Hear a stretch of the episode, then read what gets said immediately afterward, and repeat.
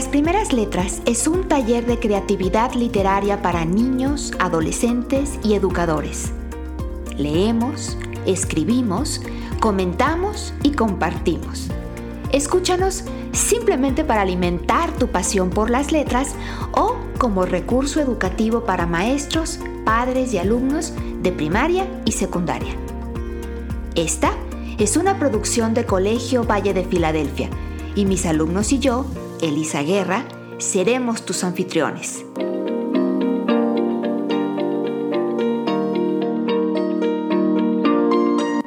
¿Ya estás listo? Comenzamos.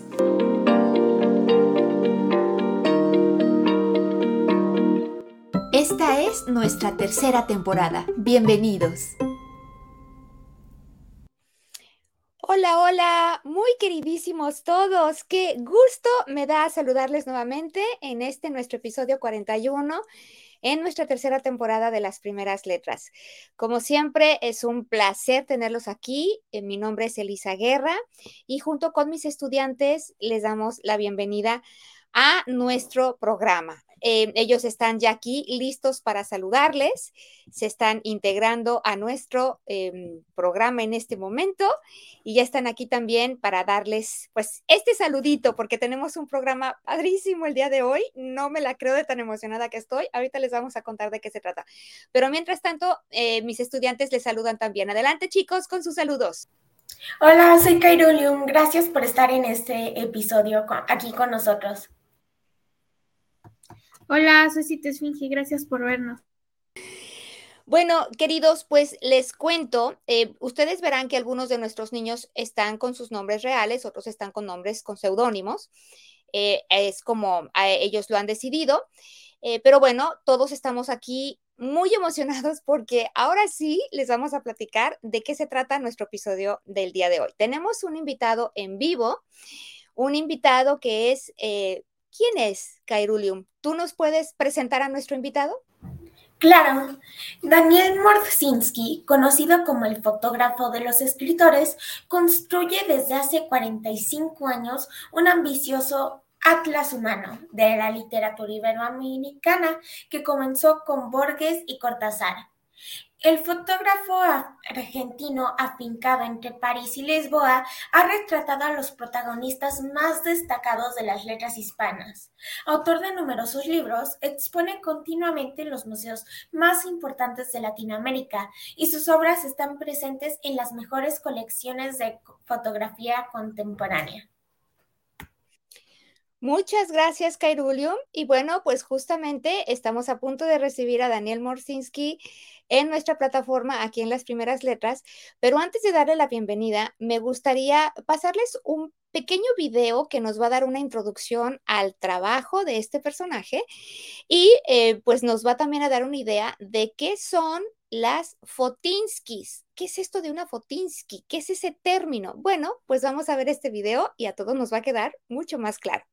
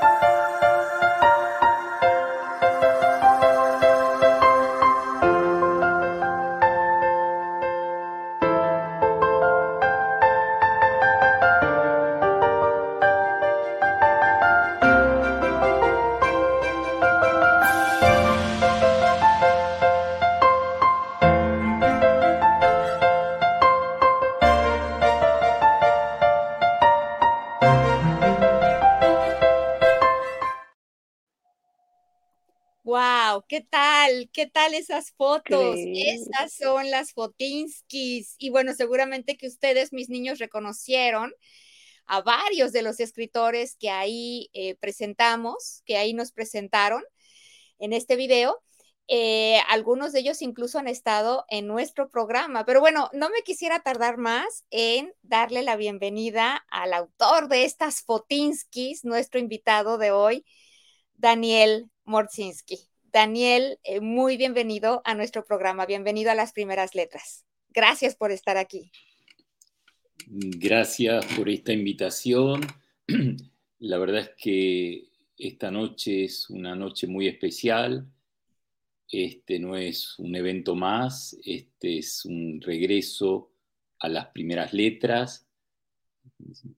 Si de algo me siento orgulloso es de, en lugar de haberme retirado, colgado los guantes para utilizar una metáfora de boxeador, después de haber retratado a los grandes nombres de la literatura, de algo decía me siento contento, es de continuar, siempre continuar, apostar por los jóvenes, apostar por aquellos que serán los escritores del mañana y qué mejor metáfora entonces que este puente de palabras, de escucha y de afecto que con las primeras letras.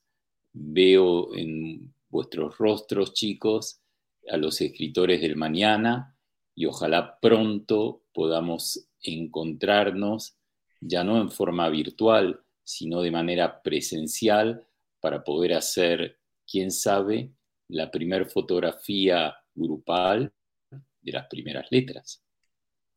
Uy, qué emoción. Imagínense, chicos, que ya tuvieran ustedes también su Fotinsky. Igual que tantos escritores tan reconocidos, tantos premios Nobel, tantos novelistas, tantos poetas, tantos grandes entre los grandes en la literatura. Daniel, pues nuevamente mil gracias por estar aquí. Les comento brevemente cómo es la dinámica de nuestro programa. El día de hoy que te tenemos como invitado, eh, vamos a, dedicar a que los chicos eh, te hagan preguntas. Y bueno, a ustedes que están escuchándonos, que nos hacen el favor de acompañarnos, también, por supuesto, pueden hacer sus comentarios, sus preguntas, cuéntenos desde dónde se están conectando, desde dónde nos saludan. Y bueno, pues si el tiempo nos lo permite, también eh, ojalá que podamos dar respuesta a algunas de las preguntas que ustedes tengan. Pero siguiendo ese formato, em, ¿quién va a ser el primero en preguntar? Leo, adelante. Dale. Mm, sí. Bueno, pues me siento muy honrado de que hoy tengamos un invitado tan especial. Ya me habían hablado mucho de Daniel Morzinski, pero me gustaría hacer la primera pregunta. Este, ¿Recuerdas cuál fue tu primera foto para tu primera cámara de fotos? Bueno, ahí hiciste, Leonardo, gracias por tu pregunta, que en realidad son dos. Eh, cuál fue mi primer cámara fotográfica y creo eh, haber entendido también cuál fue el primer escritor que retraté. Pero para retratar una escritora hace falta una cámara fotográfica. Empecemos entonces por la cámara. Miren, eh, yo nací en una fecha muy especial, especial como hoy. ¿Y por qué digo que es una fecha particular? Porque nací el único día que se celebra una vez cada cuatro años, el 29 de febrero, año bisiesto. Y una de las poquitas cosas positivas que tiene haber nacido un 29 de febrero es que uno tiene mayor facilidad a recordar qué estaba haciendo ese 29 de febrero, ese día bisiesto. Y recuerdo como si fuera una fotografía que cuando cumplí ocho años, mi papá me llevó a ver un espectáculo para niños en el cual en la entrada repartían al padre y a los niños, a los padres y a los niños, un numerito para participar en una rifa. Entramos, mi papá y yo nos sentamos en el lugar eh, numerado y un payaso al inicio del espectáculo sacó un numerito, sacó la rifa y dijo número 7. Silencio en la sala, le pregunté a mi papá cuáles eran nuestros números, abrió entonces eh, su mano y tenía un solo número, no tenía dos números. Y ese número era el número 6. Entonces yo insistí, le dije, papá, seguí buscando, eh, tal vez en los bolsillos, tal vez se cayó al suelo, me agaché, busqué en el suelo y a pesar de la poca luz no vi ningún número. El payaso perdió la paciencia y dijo que como no estaba el número galardonado iba a ser un nuevo sorteo. Entonces yo levanté la mano y eh, dije yo. Y el payaso eh, pidió un aplauso a la sala y me invitó a pasar. Me subí lentamente al escenario con la mirada gacha para no mirarle a los ojos al payaso y el payaso me pidió mi número.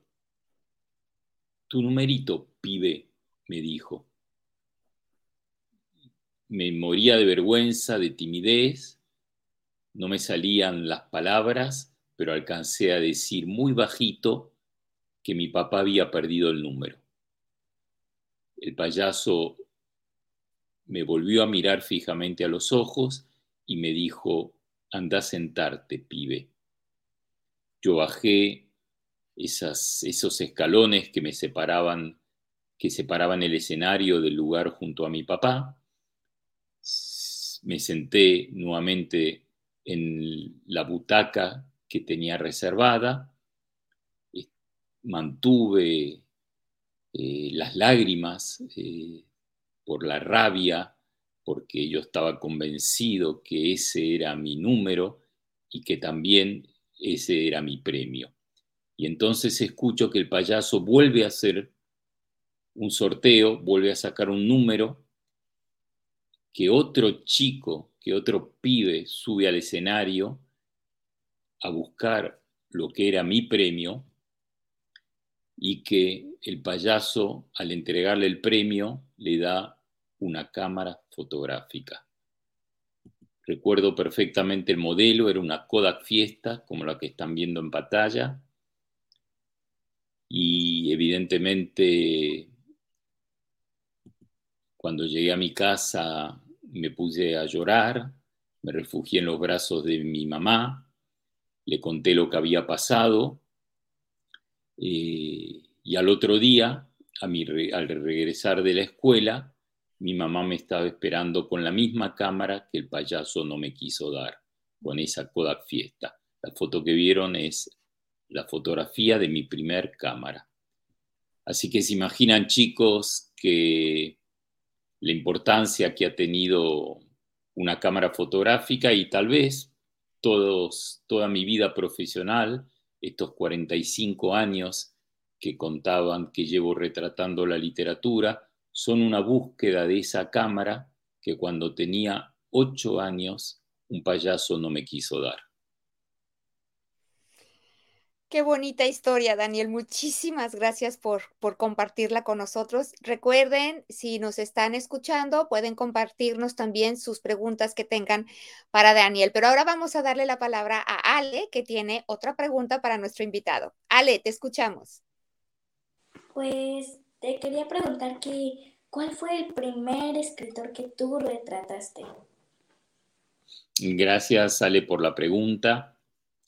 Pues cuando yo era más jovencito que ustedes, cuando tenía 14, 15, 16 años, estudiaba en una escuela secundaria, el Colegio Nacional 17, y tenía una profesora de español, castellano, que fue una, persona muy importante para mí.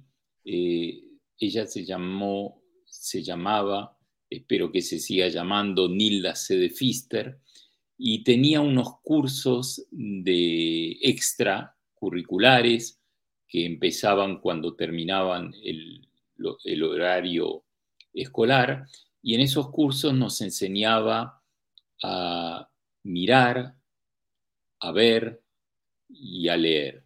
Eran cursos de cine, eran cursos de literatura, eh, y, fueron, ahí di mis primeros pasos, realicé cortometrajes en Super 8, escribí unos primeros textos y me siento realmente en deuda con la Fister, como la llamábamos cariñosamente.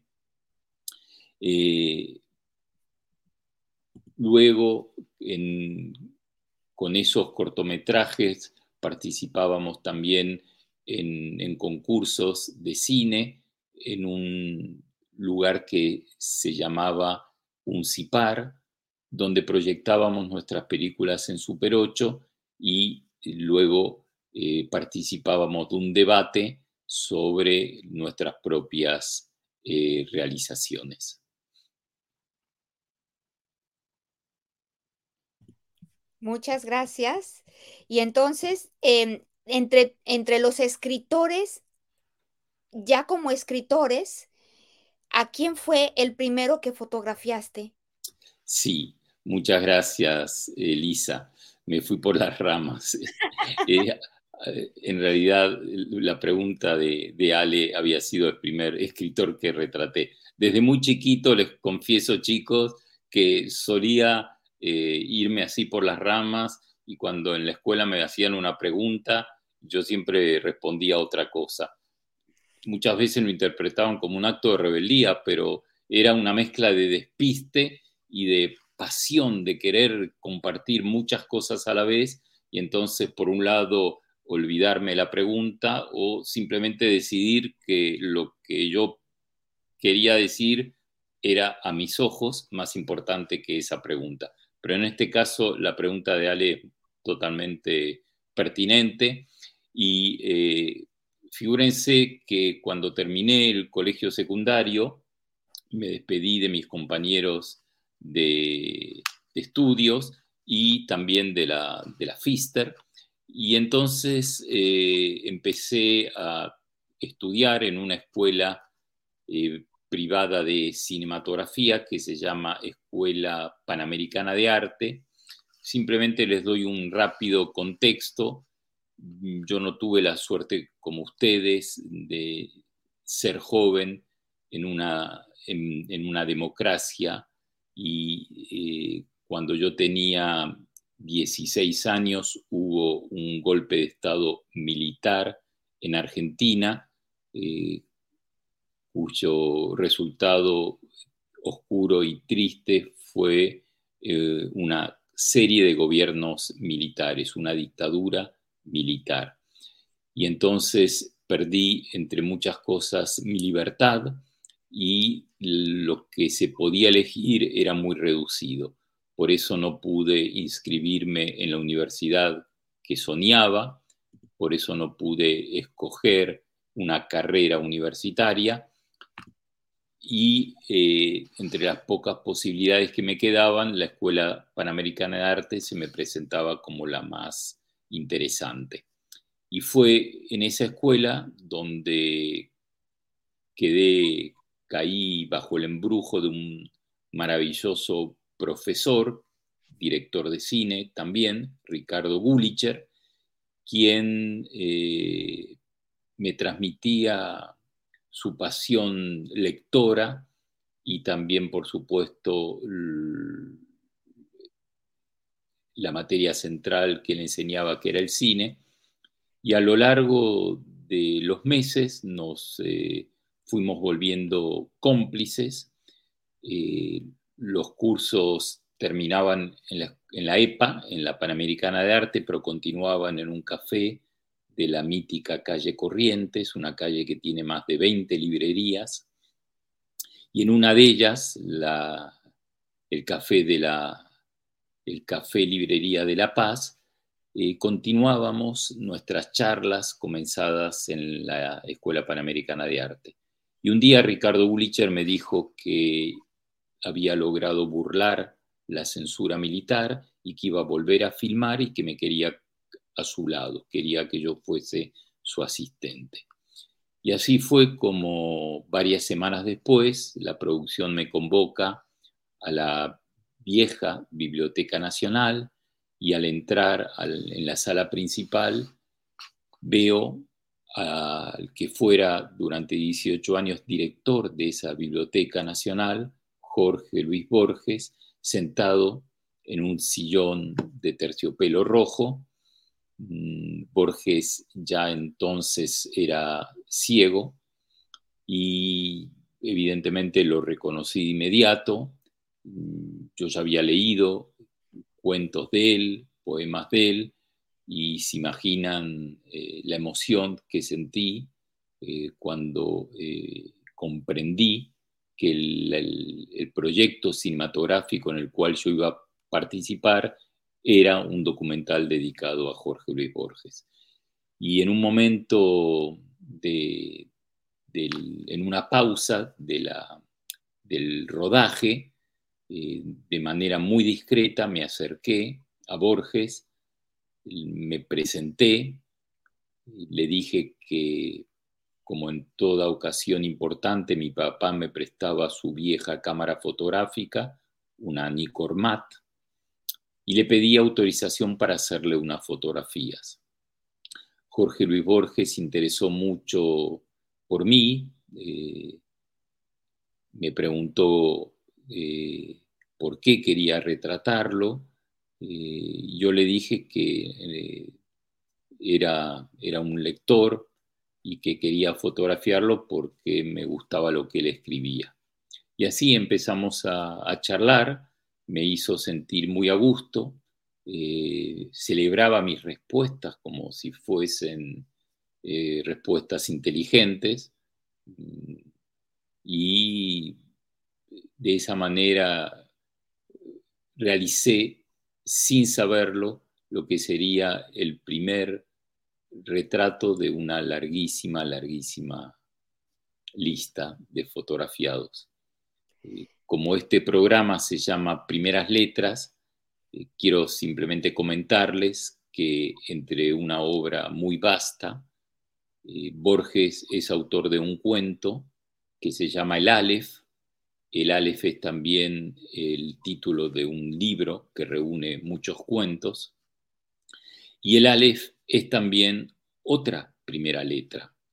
Es la primera letra del abecedario hebreo.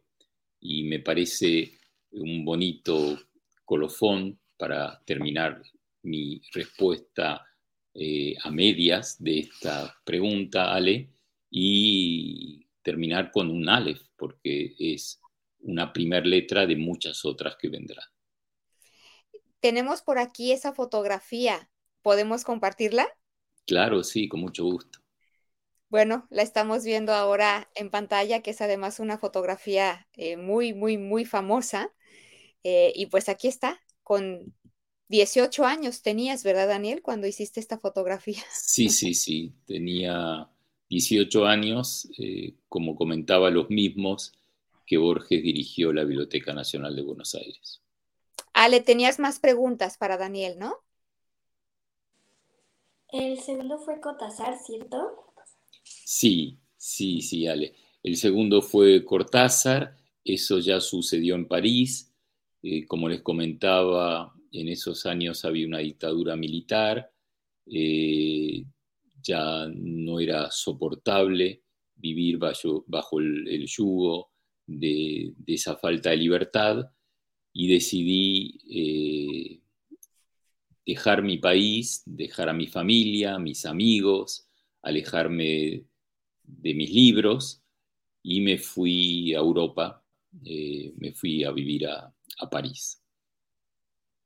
Eh, fue en, en, la ciudad Luz donde conocí a la persona que tal vez eh, marcó mi vida. Hay, hay encuentros que marcan la vida de una persona. En mi vida hay unos cuantos, pero pocos eh, han sido tan importantes como el, día que conocí a Julio Cortázar.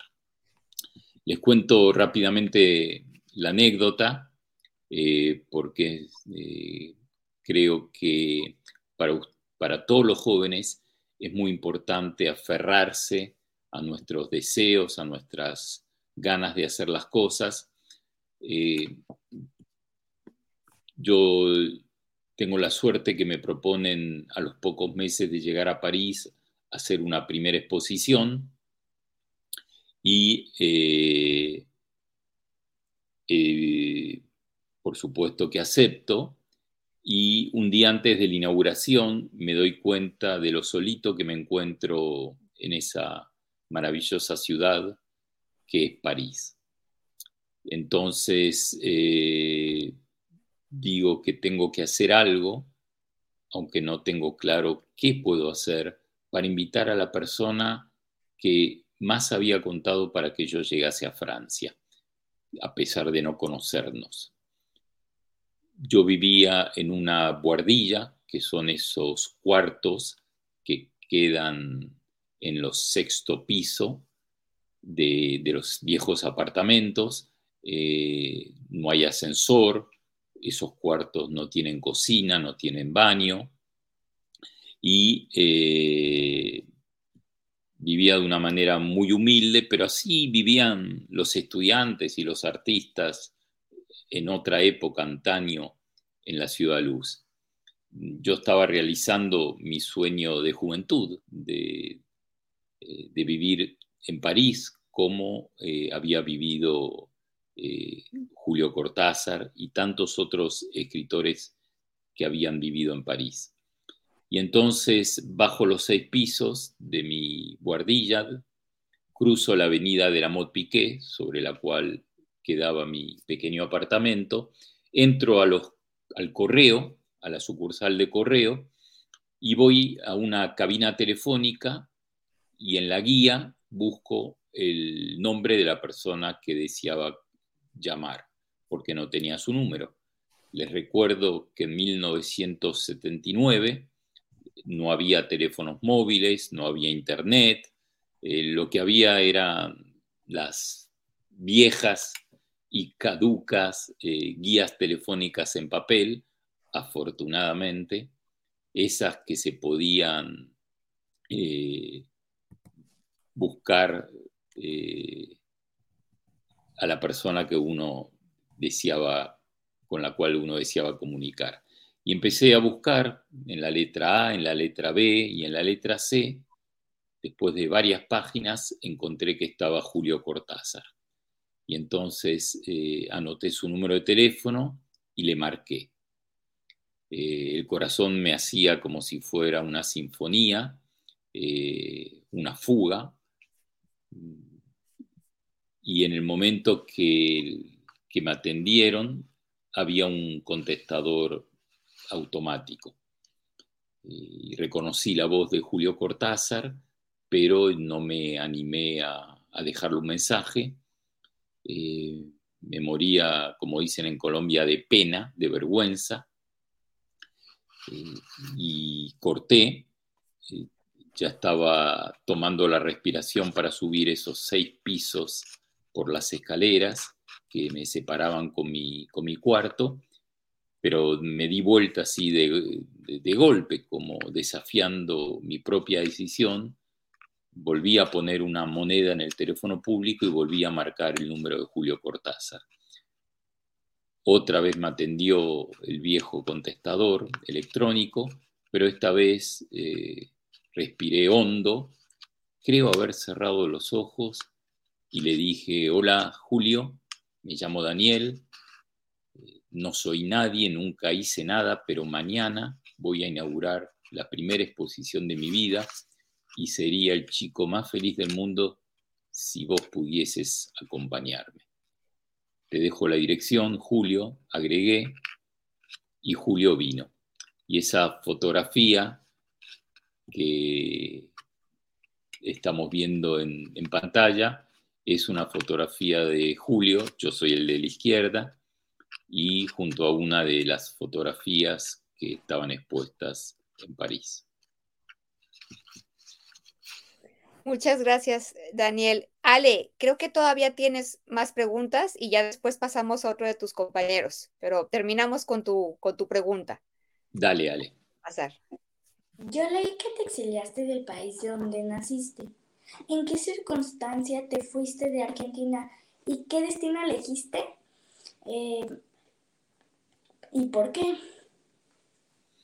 Pues que creo que me precipité un poquito o el hilo de la conversación y la fluidez de este diálogo me llevó a responder de antemano a esta pregunta, pues yo me fui a vivir a París eh, porque me vi obligado a dejar a mi país y elegí París a pesar que no hablaba francés.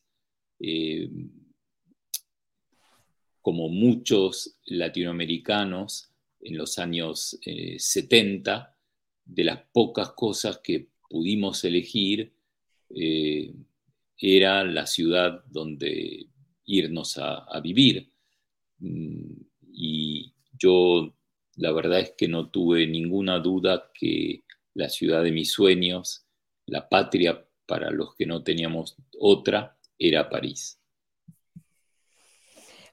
Qué lindo. Pues antes de seguir eh, con sus preguntas, chicos, em, Ale dijo una palabra muy interesante, la palabra exiliados. Antes de que pasemos a la pregunta, yo quisiera, si alguno de ustedes se anima a decirnos qué significa la palabra exiliado, cuáles son sus raíces. ¿Alguien se anima?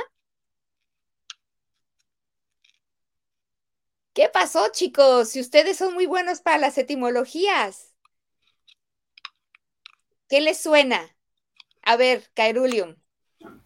Eh, según algo que había leído hace unos días, viene del latín ex, que significa hacia afuera, we, que es andar, así que significa el que anda hacia afuera, así que se va de su tierra. Sí, muy bien. Ex y ul. Ex que significa fuera y ul que significa andar. Entonces, el que, el que anda o el que camina hacia afuera. Y en este caso, pues es el que se va de su país. Y bueno, generalmente nos gusta jugar dominó de etimologías. Hoy no lo podemos hacer, quizá a lo mejor nada más con una o dos y no como los celomes hacer en otras ocasiones, pues porque tenemos el invitado, pero ¿alguien nos puede mencionar alguna otra palabra que venga de ex o de ul, de alguna de esas dos raíces para nuestro dominó de etimologías?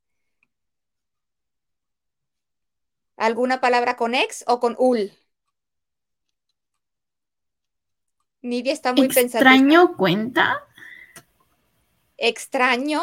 ¿Será que viene de ex, de fuera? Habría que investigarlo en nuestra... A ver, Nidia, hay que investigar si extraño viene de esas etimologías. Nidia, ¿tú tienes alguna?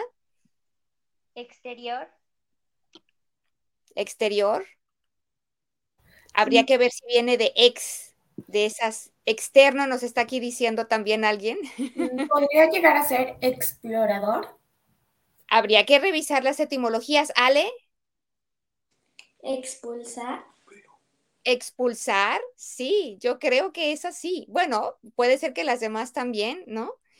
Em, ¿Alguno de ustedes puede fundamentar lo que me está diciendo? Ex fuera y, por ejemplo, en el caso tuyo, Ale, expulsar sería ex fuera y pull.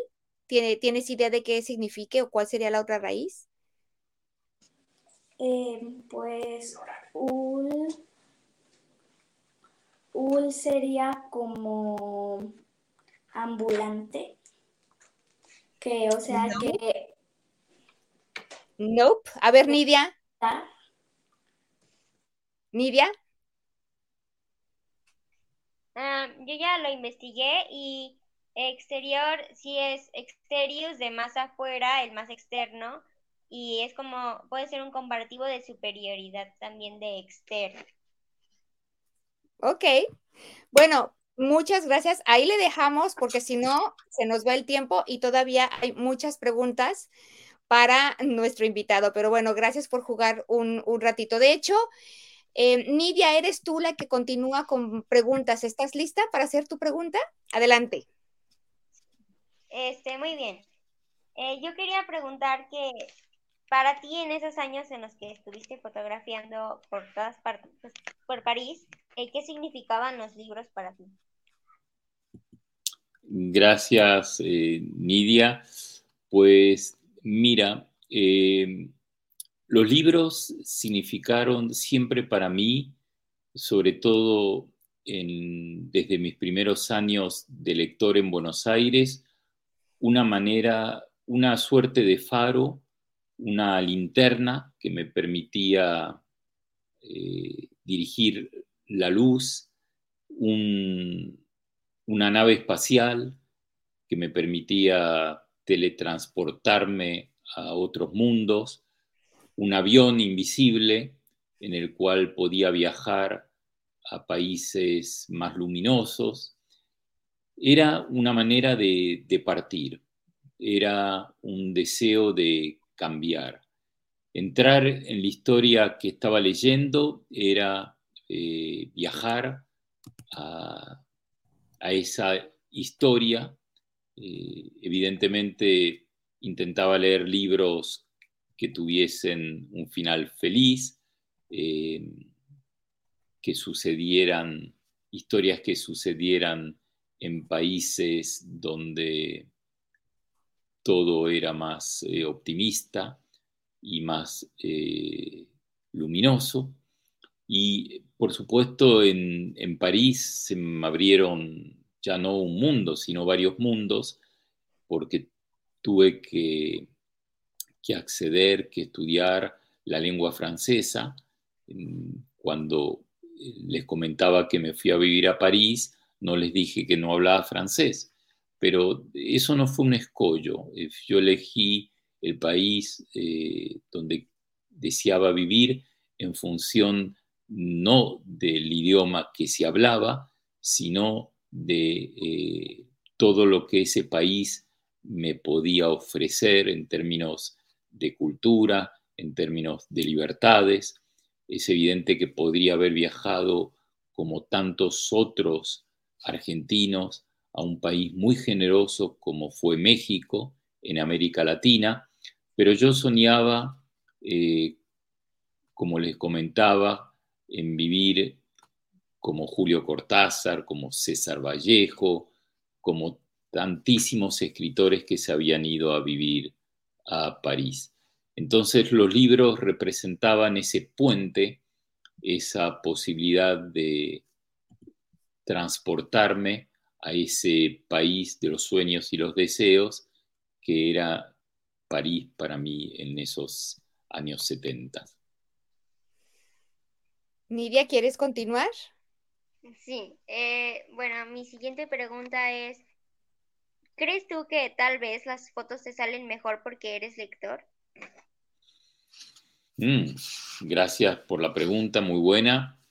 Eh, mira, eh, yo creo que, nosotros somos mejores personas porque leemos. No estoy seguro que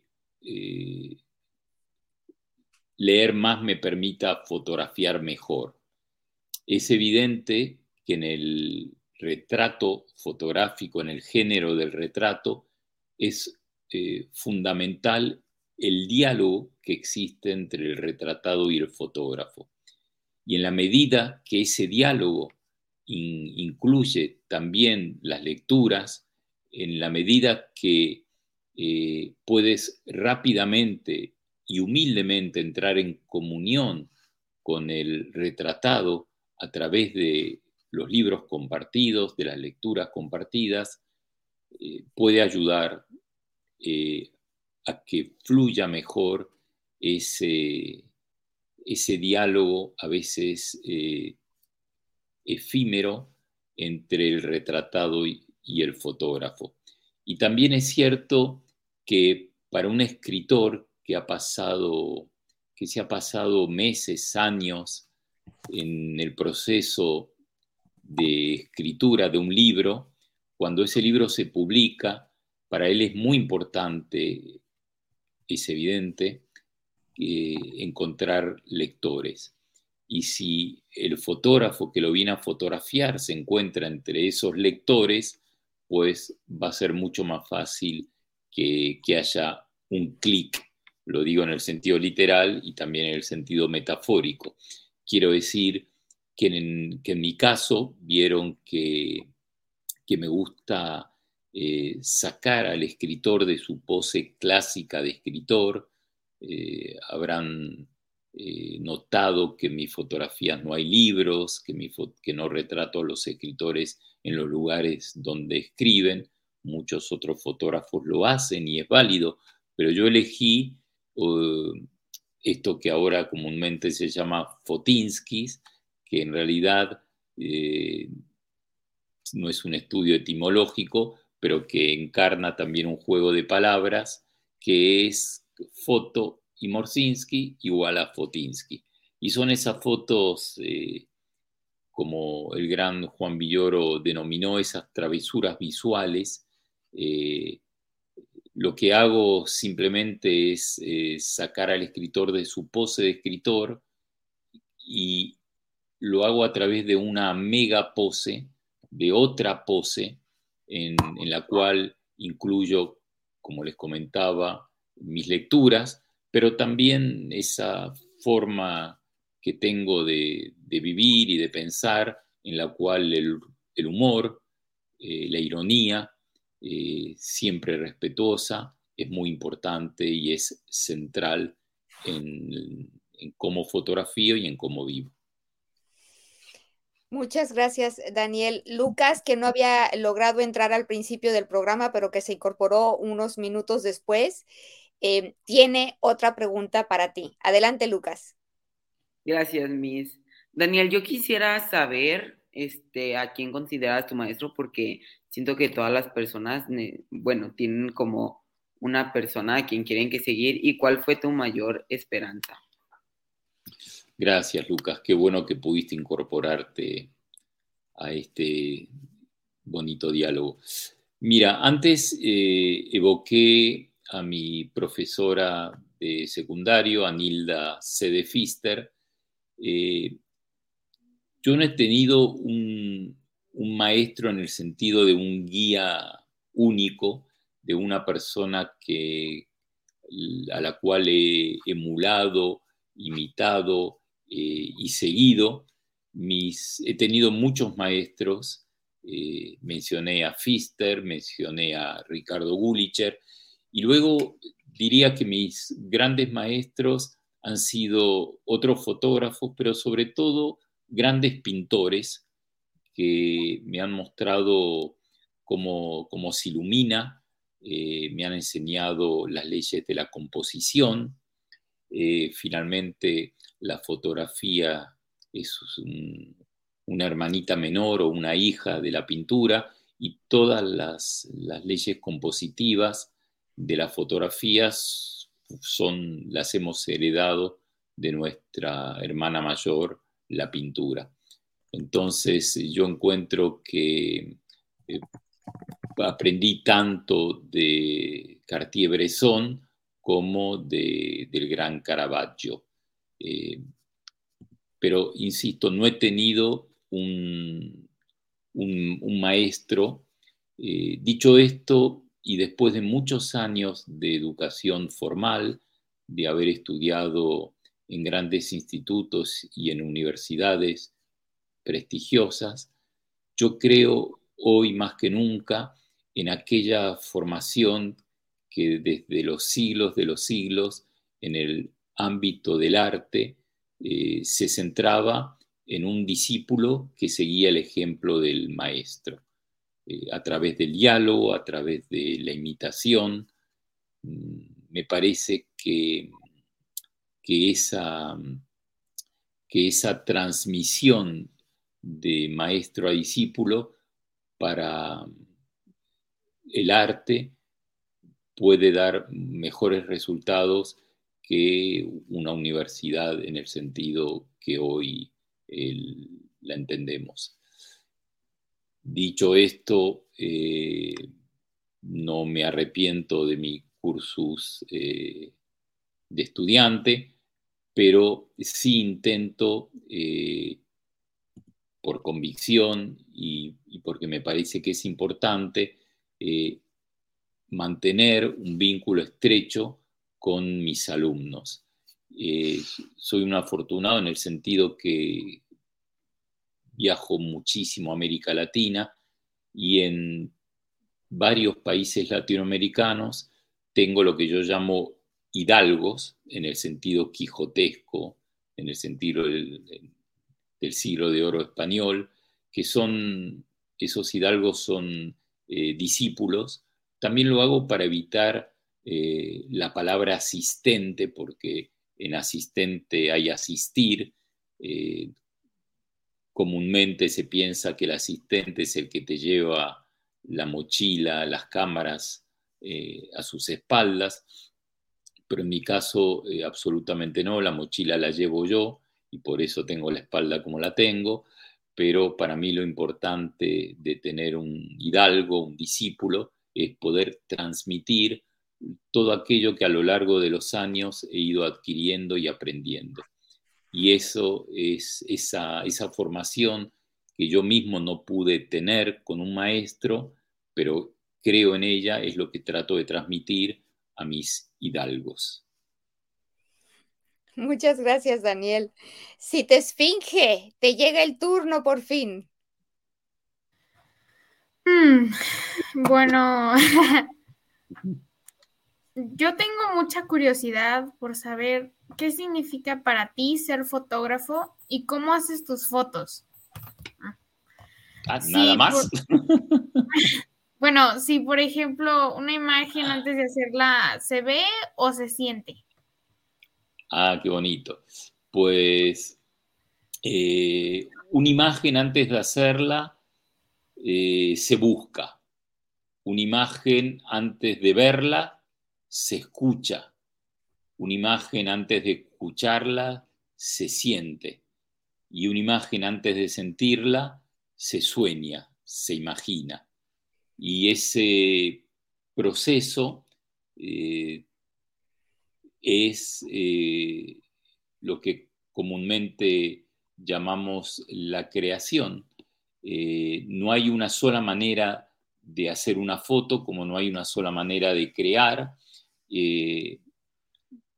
a veces es fruto de lecturas, a veces de una historia de amistad, otras veces es el lugar, la geografía, la que crea ese, embrujo, esa posibilidad de que surja una fotografía singular, diferente, fruto de, un encuentro.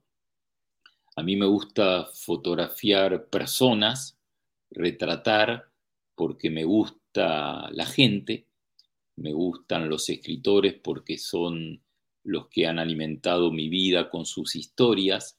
Podría haber fotografiado paisajes, eh, platos de cocina, eh, cuadros, pero lo que realmente me llena de satisfacción es ese desafío de, eh, a partir de esa tela en blanco, de esa página en blanco, para utilizar una imagen literaria, llenarla de una historia que es fruto de un encuentro. Y ese encuentro es fruto de todo lo que mencionaba antes eh, de ese proceso creativo. No hay una sola manera de lograrlo, no siempre sale bien, pero si le ponemos pasión, si le metemos garra, eh, es muy posible que logremos una fotografía, un retrato eh, resultón, digamos. Pues ya estamos teniendo algunas preguntas de la audiencia, pero antes de pasar a alguna de ellas, quizá nos dé tiempo de hacer una, quizá dos. Eh, Cairulium tiene la última pregunta de aquí de nuestros niños. Cairulium, adelante.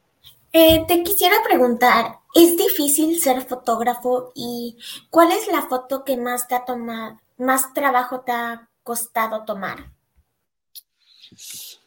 Pues mm, llevamos años eh, leyendo que nos aproximamos al, al final de la fotografía, al apocalipsis de la fotografía, que es eh, extremadamente difícil vivir de la fotografía, pero en realidad nos vienen anunciando apocalipsis de, todas las eh, asignaturas artísticas, expresivas. Yo creo que no importa si es difícil, lo, que importa es creer en, lo que queremos hacer. Eh, me voy a permitir eh, como estamos en las primeras letras y tengo la suerte de tener un público joven, contarles una pequeña anécdota que me sucedió cuando yo llegué a París. Eh, imagínense que en esos años, les recuerdo que no había internet, que no había teléfonos móviles, cuando uno no tenía teléfono, como era mi caso, en esa eh, guardilla, en esa chambre de Bonn, yo no tenía teléfono fijo, tenía que ir a una cabina telefónica mm, y eh, marcar a la persona que quería comunicar. Y entonces lo que funcionaba mucho era hablar con la gente. Eh, yo comía todos los días en un restaurante universitario que quedaba en el metro Mavillón, en el barrio latino, muy cerca de, Odión, entre Odión y Saint-Germain-des-Prés. Eh, y en ese restaurante universitario nos contábamos eh, a manera de lo que hoy serían las redes sociales, cuál era la actualidad, si alguien había leído un trabajo. Y es así como me entero de que el banco más importante de Francia estaba buscando un fotógrafo para lanzar una nueva publicación. Entonces tomo nota de los datos de dónde hay que presentar la candidatura, mando eh, una carta donde manifiesto que me interesa ese trabajo, me contactan eh, por correo, por supuesto, y me piden que envíe un, dossier, una suerte de portafolio con mis fotografías. Yo sigo todos los pasos, esta vez obedientemente, y eh, una semana después me convocan en una agencia que era la que se ocupaba de realizar la publicación para el banco, y me dicen que habían decidido por darme el trabajo pues eh, la verdad que yo estaba muy feliz. Una sola de las fotografías eh, que yo haría para el banco cubría la mensualidad de mi cuarto. Imagínense la importancia que adquiría ese, ese trabajo para mí. Cuando fui a mi primer cita para hacer el primer retrato, tenía que retratar al director del banco. En cada número de la publicación para la cual yo iba a empezar a trabajar, iba a haber una entrevista. Y la primera de las entrevistas, como era normal, era con el director del banco. Entonces fui muy temprano para reunirme eh, con la persona que me había convocado eh, y entré a una sala de reuniones donde estaba, eh, donde conocí por primera vez al director de la publicación, estaba también el director de comunicación del banco, el jefe de prensa del banco. Eh, yo acababa de llegar hace pocos meses a París y hablaba muy mal francés. Y entonces tenía mucha vergüenza de decir algo, porque tenía miedo que pensasen que como hablaba mal francés era menos inteligente de lo que era o que me juzgaran y pensaran que si hablo mal francés voy a hacer malas fotos. Bueno, inseguridades que uno tiene cuando es jovencito y sobre todo cuando se siente muy inseguro. Pues en esas elucubraciones estaba cuando eh, me llaman para entrar a una sala y hacer las fotos al director del banco. Cuando el director del banco me ve entrar con mi cámara fotográfica, eh, empieza a dar golpes en la mesa y levantando la voz dice, nadie me avisó que iba a haber fotos, yo no tengo tiempo para perder en fotografías. Pues eh, yo lo escuchaba a este hombre gritar y veía mi cuarto, mi guardilla impaga durante ya dos meses que se alejaba, eh, porque claro, para mí era vital conseguir ese trabajo, mantener ese trabajo y también un desafío esa primer, eh, ese primer reportaje fotográfico. Entonces eh, lo dejé gritando al Señor, le pedí que por favor hicieran la entrevista, que se olvidaran de mí, y cuando termina la entrevista, simplemente me levanto, me olvido que hablo francés como Tarzán, y les pido a todos los que estaban en esa sala, que eran muchos, que por favor me dejaran a solas con el director. El primer sorprendido fue el director, que asintió y dijo, sí, sí, por favor, se pueden retirar y cuando estaba solas con el director, me acerqué, le puse mi mano sobre su hombro y le dije, señor director, antes de irme, quiero decirle que yo soy cliente de su banco. El hombre me miró, me dio dos golpecitos en el hombro y me dijo, pues hagamos esas fotos.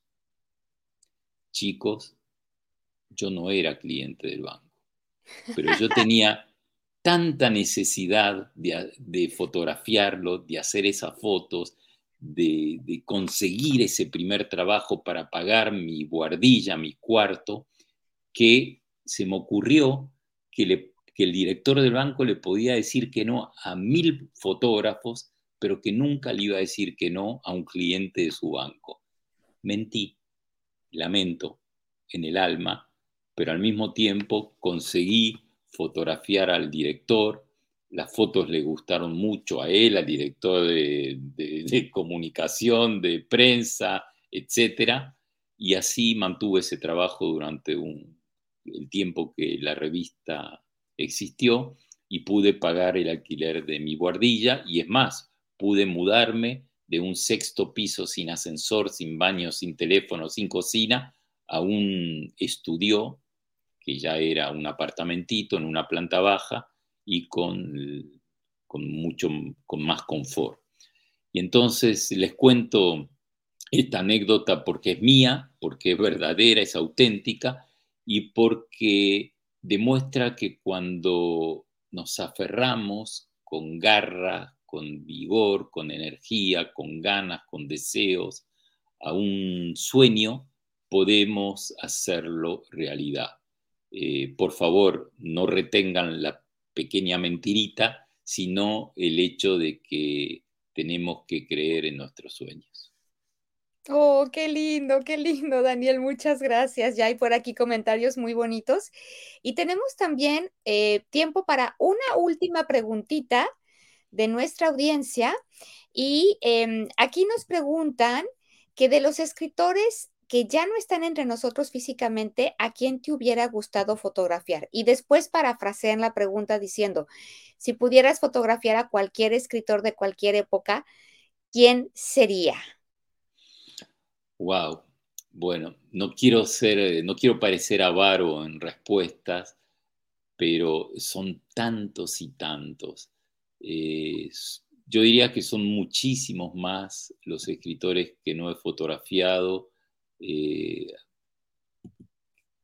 me quedan tantas eh, frustraciones, tantos deseos, porque en el fondo, eh, desde muy jovencito, retratar un escritor era evidentemente conocerlo, era poder hablar con él de sus libros, sobre todo en, las primeras décadas donde los escritores mm, no eran personajes tan solicitados, Entonces uno podía ir, por ejemplo, a una firma de libros y en el momento que te tocaba eh, tu dedicatoria, comentarle que eres fotógrafo, que te gustaría retratarlo, y te decía que sí, eh, era, era rarísimo que, que, que, un fotógrafo se acercase a un escritor para solicitarle, porque evidentemente no, la fotografía no estaba tan generalizada como lo está desde hace varias décadas.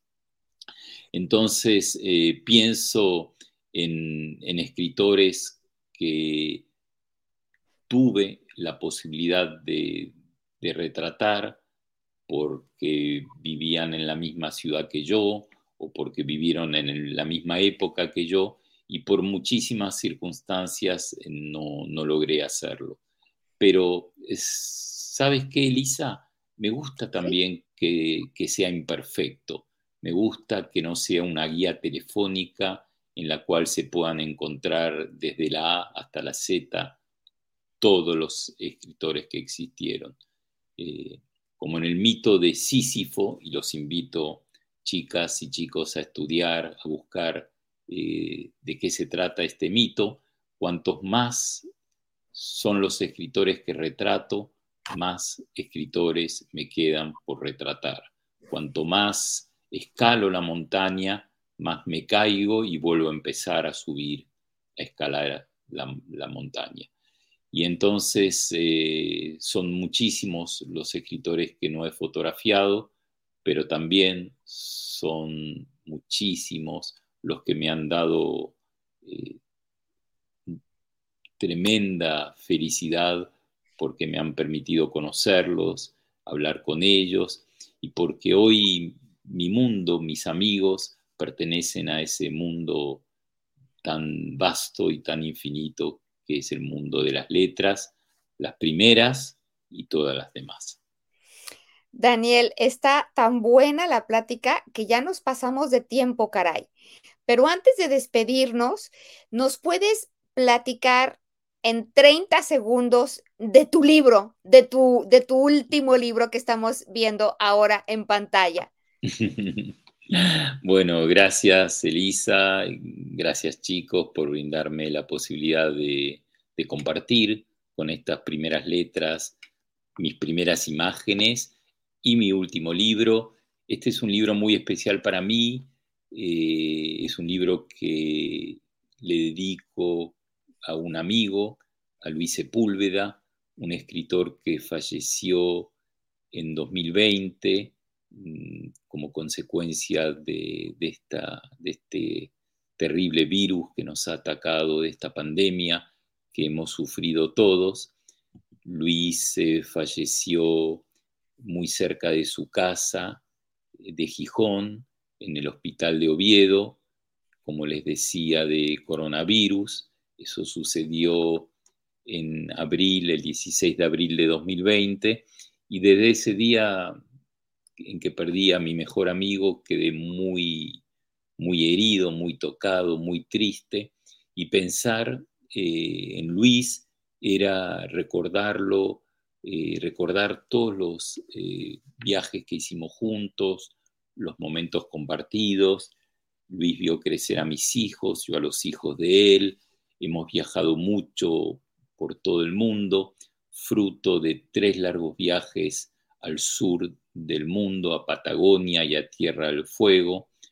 Mm, nació otro libro, Últimas Noticias del Sur, y 30 años después de haberlo conocido, eh, la manera que encontré para atravesar ese dolor y ese duelo fue dedicarle este libro que se llama Hotel Chile. Es un libro que gracias a los muchísimos lectores que tiene Luis en el mundo y que lo siguen leyendo, eh, ha salido ya en España, en América Latina, en Francia, lo acabo de presentar en Portugal la semana pasada y todavía me quedan varias fiestas más porque va a salir también en Italia, en Grecia y en Turquía. Pues muchísimas gracias por este libro también y por este episodio, Daniel. Eh, queridos todos que nos escuchan, este libro se puede conseguir ya en plataformas de manera digital, en Amazon, por ejemplo, y eh, ya en algunos países de Latinoamérica ya se consigue en formato impreso. En México estará a punto de salir también en el formato impreso, así es que ojalá que lo busquen porque es, yo ya lo leí en digital y es un librito un gran libro que vale muchísimo la pena. Y bueno, en nuestro próximo episodio vamos a hablar de poesía épica y es un episodio que van a producir y conducir tres de nuestros estudiantes que son Nidia, Leo y Ale y que ya están preparando ese episodio para ustedes, así es que ojalá que nos acompañen. Daniel, de nuevo, gracias por todo tu tiempo y tu dedicación y por habernos compartido un pedacito tan grande de tu historia, de tu sentir y también de tus imágenes, de tus fotinskis. Muchas gracias, Daniel. Gracias, Elisa. Gracias, Primeras Letras. Pues que haya muchas letras más y que podamos pronto encontrarnos para hacer esa foto de grupo que les prometí. Eh, he escuchado más de una vez y me lo tomo como, como, como, como una caricia decir que un escritor no es un escritor hasta que yo no lo retrato. Pues yo quiero retratarlos, chicas y chicos, para que ustedes puedan ser completamente escritores. Te vamos a tomar la palabra, Daniel. Sabemos que tienes cerca de, septiembre, octubre, por ahí algunas posibles fechas de eventos en México, entonces algo coordinaremos para que eh, pues estos chicos puedan tener su fotinsky, podamos tener una foto de las primeras letras. Pues gracias nuevamente a todos ustedes por habernos acompañado. Y eh, pues ahora se despiden también eh, mis estudiantes y los esperamos en el próximo episodio de las primeras letras. Muchas gracias y hasta pronto. Chao. Bye. Adiós. Adiós.